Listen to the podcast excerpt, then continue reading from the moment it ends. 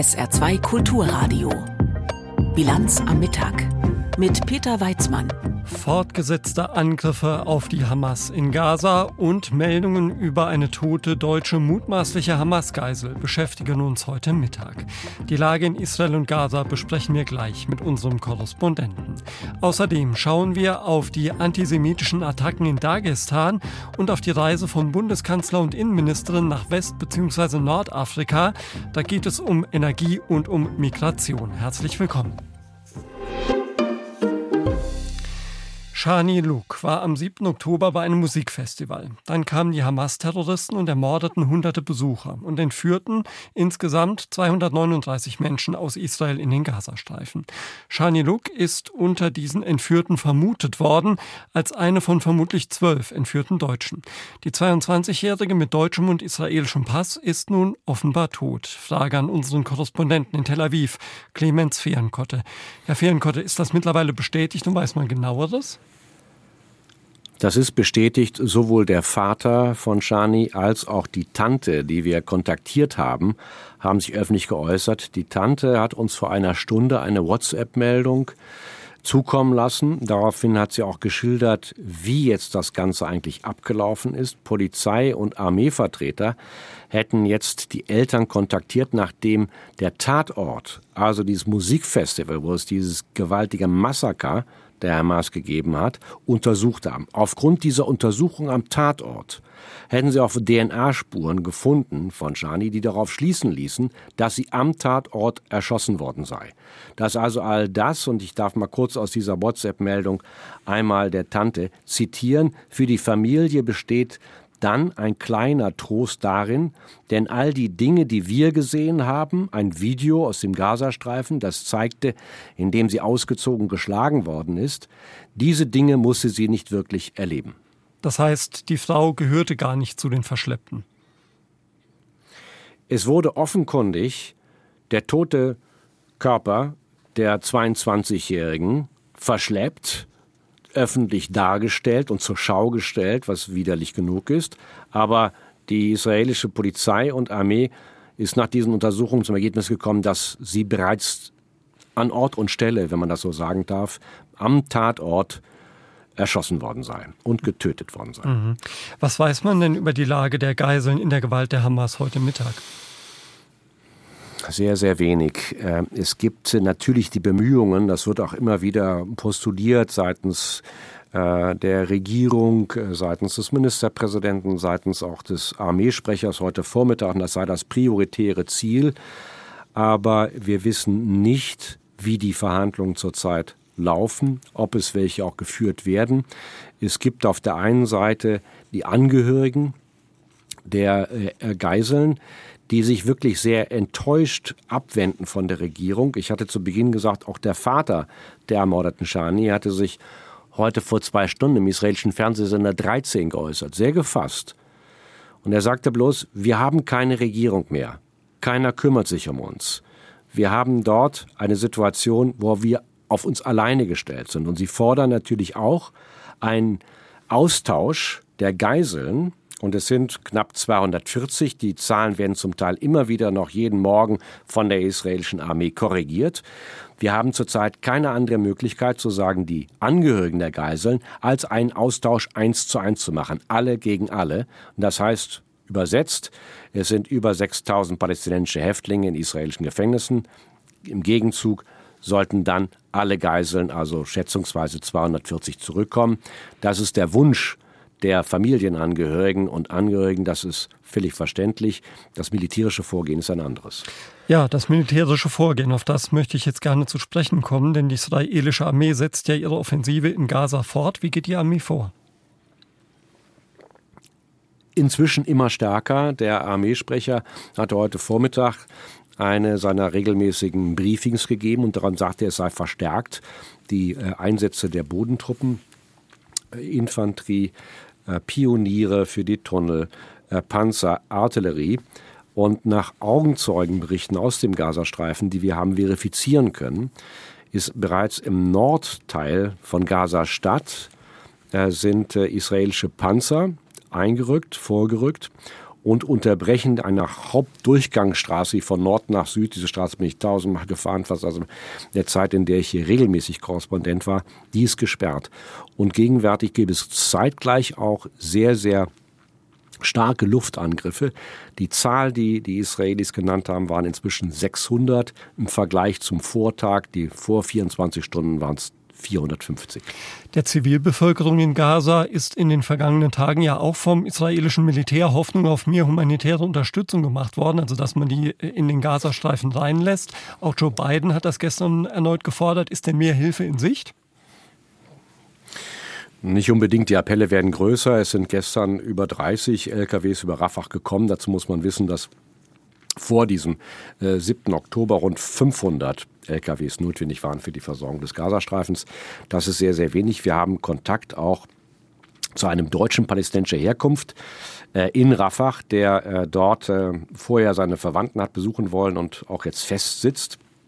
Der hat uns ebenfalls eine WhatsApp-Meldung geschickt und sagte, man hat die ganze Zeit große Angst. Bäckereien hätten kein Gas mehr, um Brot zu backen. Es gäbe kein Brot mehr.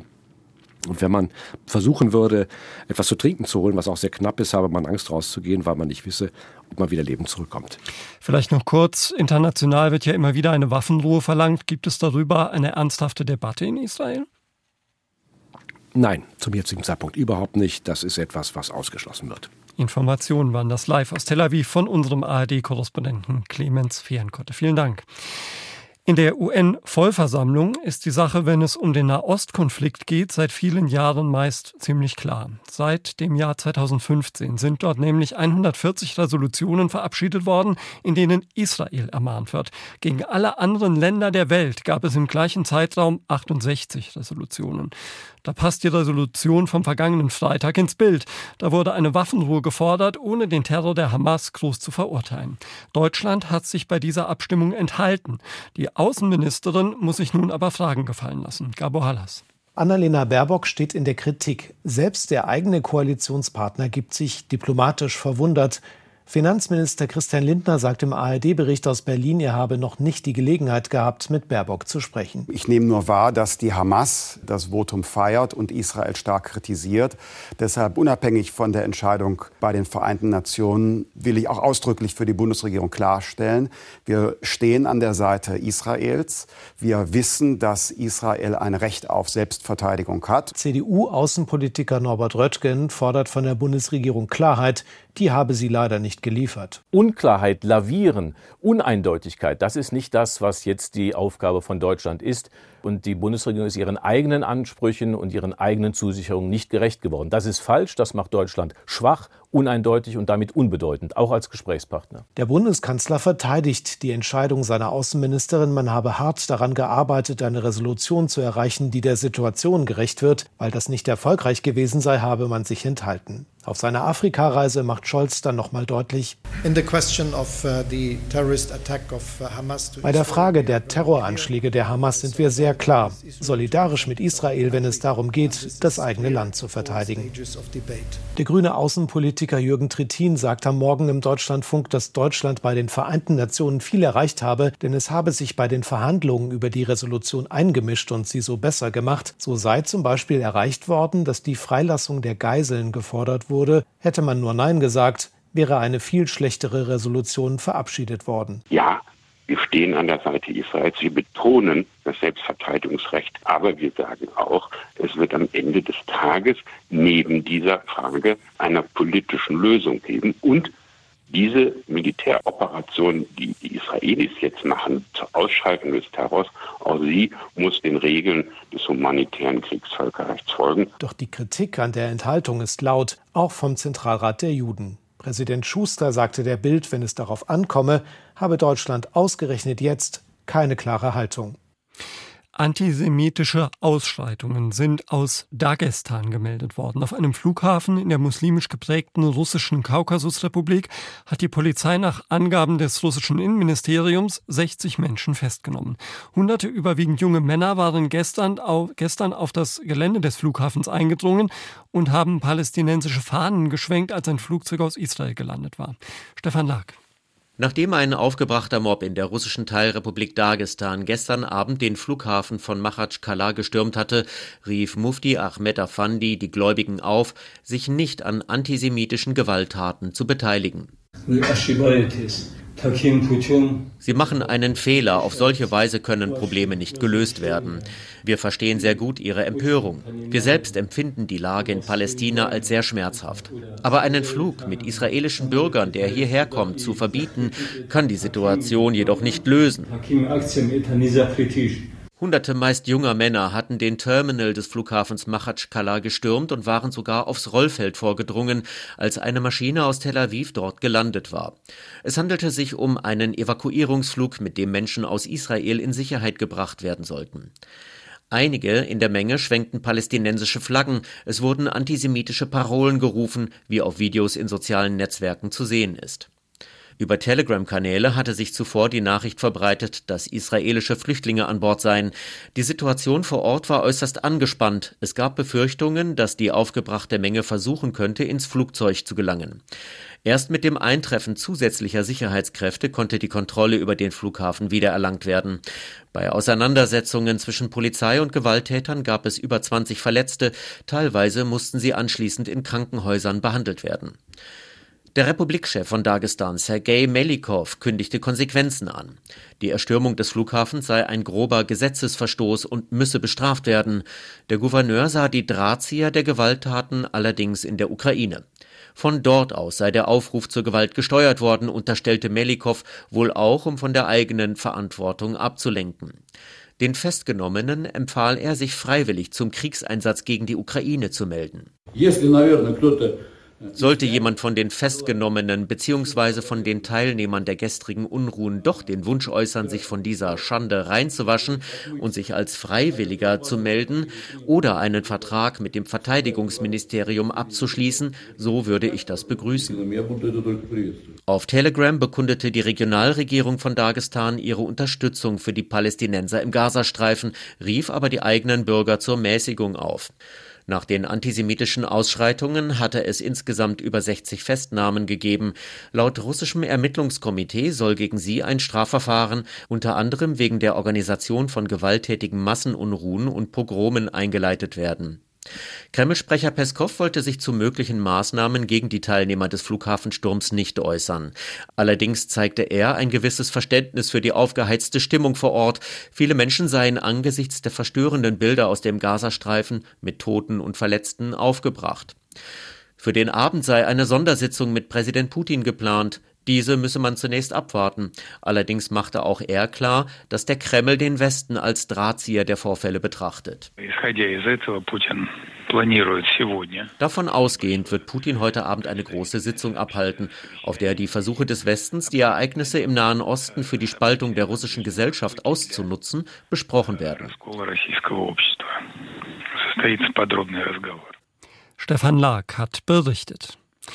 Etwa 220 Millionen Einwohner zählt Nigeria, so viele wie kein anderes Land in Afrika. Und bis 2050 soll sich die Einwohnerzahl nochmal verdoppeln.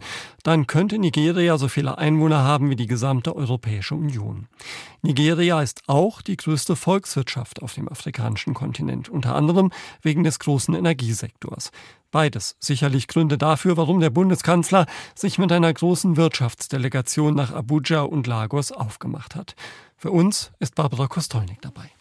Ein wenig verloren steht die Kanzlermaschine auf dem Flughafen von Abuja, der Hauptstadt von Nigeria. Der Kapitän meldet Probleme, keine technischen immerhin. Offenbar ist noch nicht bekannt, wo der rote Teppich für den Kanzler ausgerollt worden ist.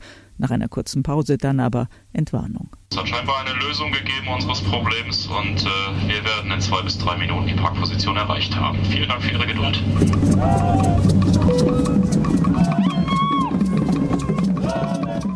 Der Empfang in Abuja ist herzlich, trotz drückender Schwüle und gut 30 Grad.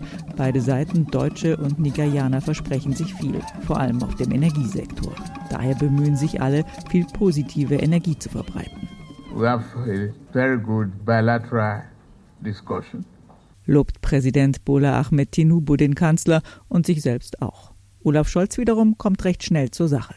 Mit meinem Besuch möchte ich die Zusammenarbeit zwischen Nigeria und Deutschland weiter verbreitern und vertiefen. Das Handelsvolumen zwischen Deutschland und Nigeria hat sich im vergangenen Jahr um 50 Prozent erhöht, sagt der Kanzler, von zwei auf drei Milliarden Euro.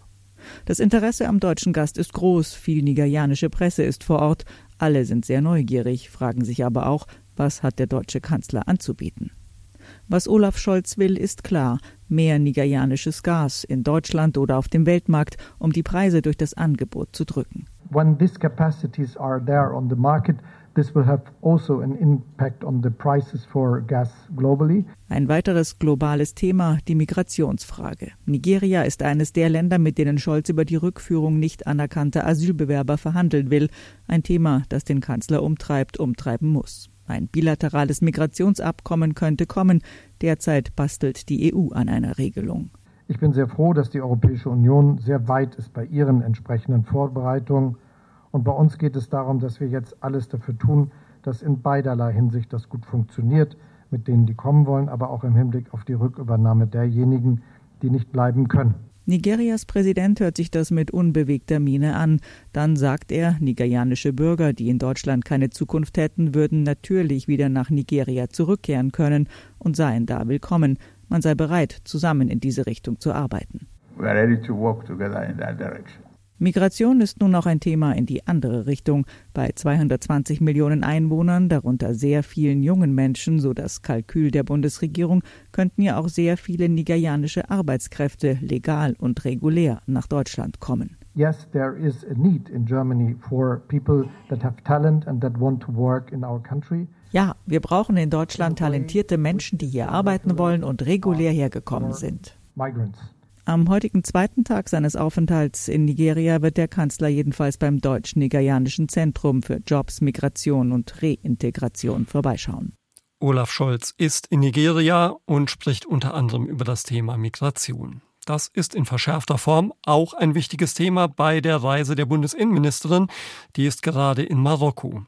Und durch Marokko verlaufen gleich zwei Migrationsrouten über den Atlantik auf die Kanaren und über das Mittelmeer. Marokko ist aber ganz besonders, denn als einziges afrikanisches Land hat es ja auch eine direkte Landgrenze mit Europa, nämlich in den Exklaven Ceuta und Melilla. Dunja Sadaki. Am 24. Juni 2022 spielen sich dramatische Szenen am Grenzzaun in Melilla Dort, zwischen der spanischen Exklave und Marokko, versuchen fast 2000 Migranten aus afrikanischen Ländern die Grenze zu überwinden. Nach offiziellen Angaben sterben mindestens 23 Menschen. Mehrere Hunderte werden verletzt.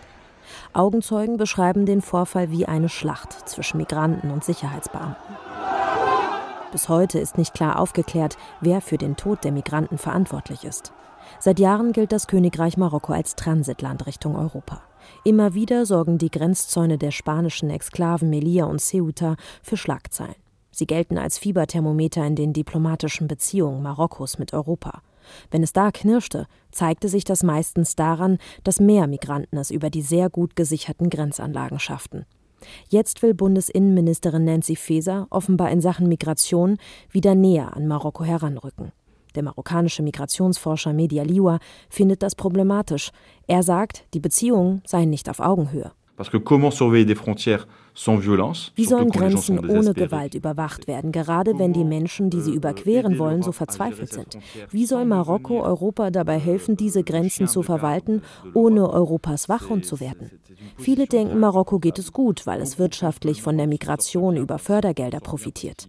Aber tatsächlich bringt es das Land in eine Lage, die mittel- und langfristig so nicht aushaltbar ist.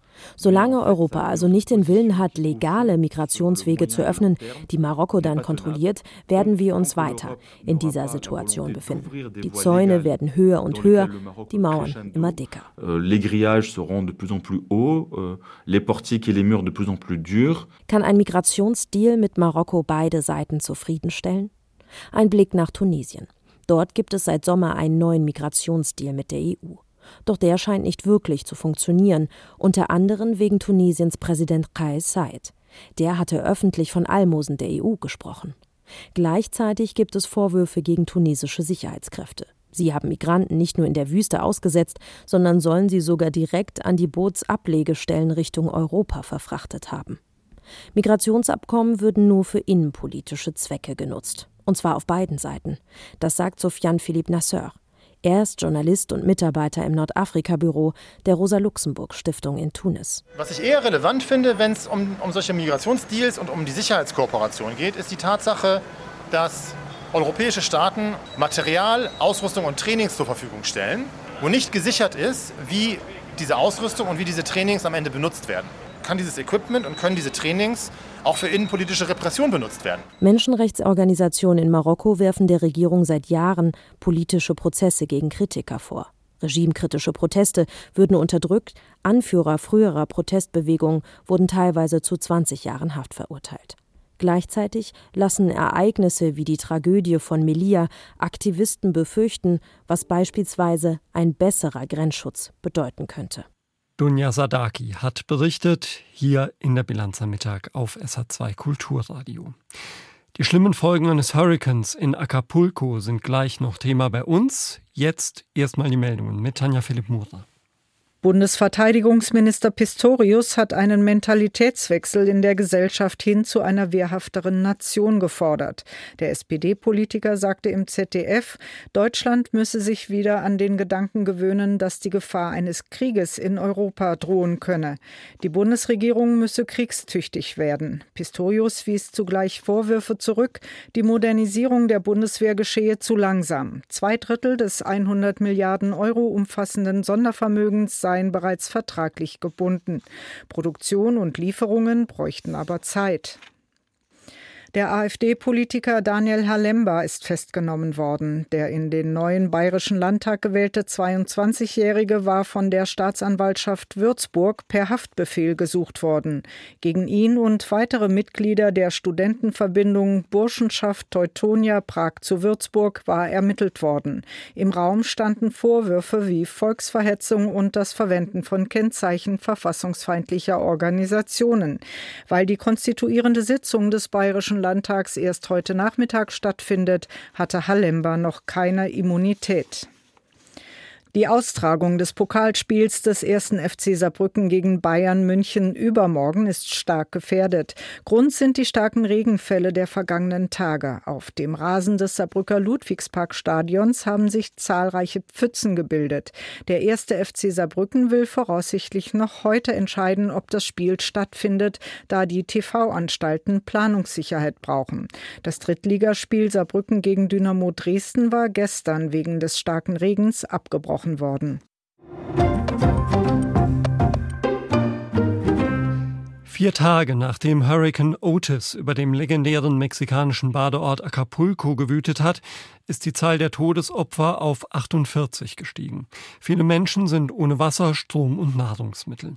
Während die Touristen ausgeflogen worden sind, fühlen sich viele Bewohner von der Regierung alleingelassen. Sie haben alles verloren und alle, die im Tourismus gearbeitet haben, die sind nun wohl für unabsehbare Zeit arbeitslos. Anne Dämmer.